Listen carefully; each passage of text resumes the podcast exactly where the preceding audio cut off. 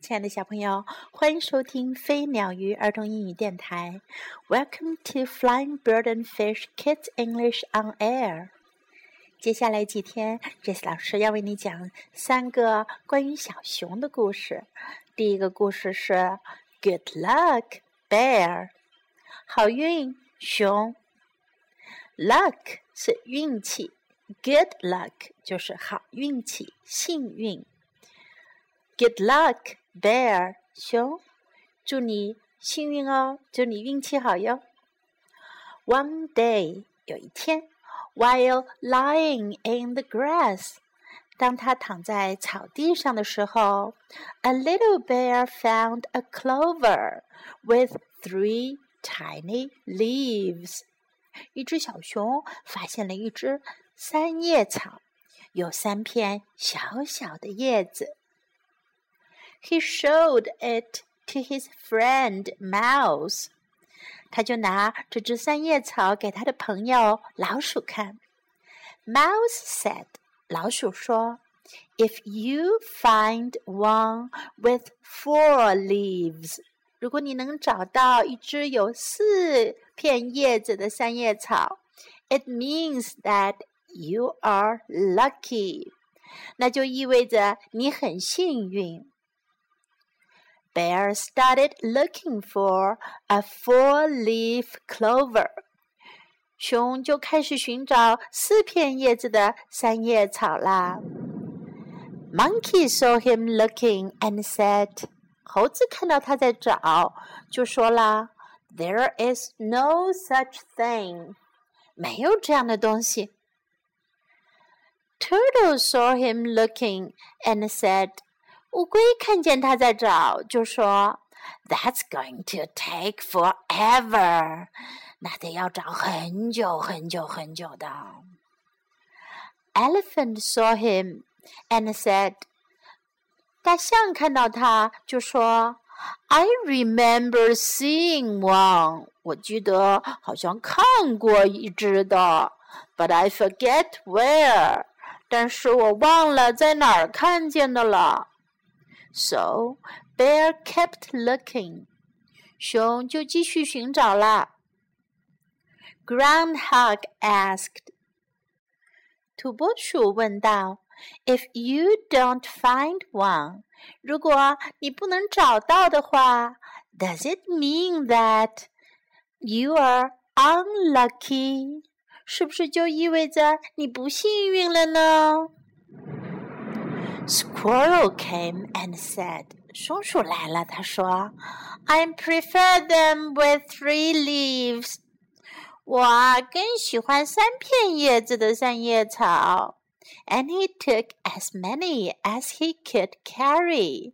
他呀摘了很多很多三叶草，直到他拿不动了为止。Then Bunny said，兔子说道：“Here's one。” 这里有一只，and he ate it，他就把它吃掉了。Good luck, bear, he said. 好运哦，熊，他说。The little bear felt very unlucky. 小熊觉得他自己运气很不好。Until he saw mouse，直到他看见了老鼠。Mouse said，老鼠说道。I think I've found something for you. 我觉得呀，我为你找到了点好东西。Bear went over to look. 熊就过去看看。Does it have four leaves? 有四片叶子吗？He asked. 他问道。Mouse said, "No." 老鼠说不。It has five. 有五片叶子。 原来呀，老鼠为小熊找到了一片一只有五片叶子的三叶草。小朋友，你觉得这只小熊它幸运吗？Does he have good luck or bad luck？它是运气好还是运气不好呢？好了，在今天的故事当中，我们要学到的英文有哪些呢？第一句是 “You are lucky”，你很幸运。You are lucky. You are lucky. You are lucky. lucky, lucky, lucky. You're lucky，你很幸运。第二句，There is no such thing，没有这样的东西，没有这样的事。There is no such thing. There is no such thing. There is no such thing. 第三句 ，That's going to take forever，那得花很久很久的时间。Forever 是永远。这句话本来的意思是说，那得需要永远那么久才能找得到，也就是说是需要很久很久很久。That's going to take forever. That's going to take forever. 第四句，Here's one，这里有一个。Here's one，这里有一个。Here's one，Here's one。第五句，Good luck, bear，好运，熊。我们可以用 Good luck 来祝别人，别人运气好。Good luck，Good luck, bear。Good luck！如果你跟别人分手说再见的时候，你也可以说 Good luck，祝你运气好哟，好运哦。如果别人要去做什么事情，比如说去考试呀，去做一件可能不太容易做的事呀，你也可以说 Good luck，祝你运气好。Good luck！这也是我们这本书的名字。Good luck, bear。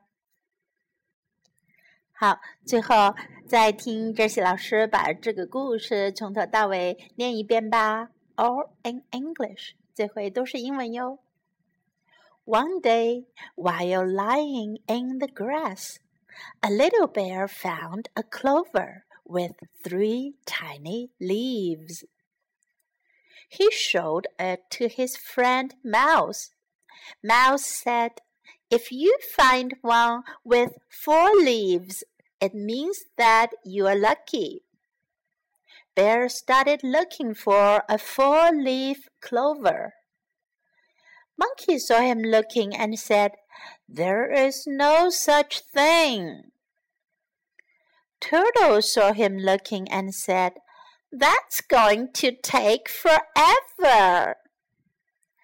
Elephant saw him and said, I remember seeing one, but I forget where. So Bear kept looking. Groundhog asked, If you don't find one, does it mean that you are unlucky? Squirrel came and said, I prefer them with three leaves, and he took as many as he could carry. Then Bunny said, Here's one, and he ate it. Good luck, Bear, he said The little bear felt very unlucky until he saw Mouse. Mouse said, I think I've found something for you. Bear went over to look. Does it have four leaves? he asked. Mouse said, no, it has five. 好了，今天的故事就到这里啦。 I hope you like this story and this lucky bear. 我希望你喜欢这个故事，也喜欢这个幸运的小熊。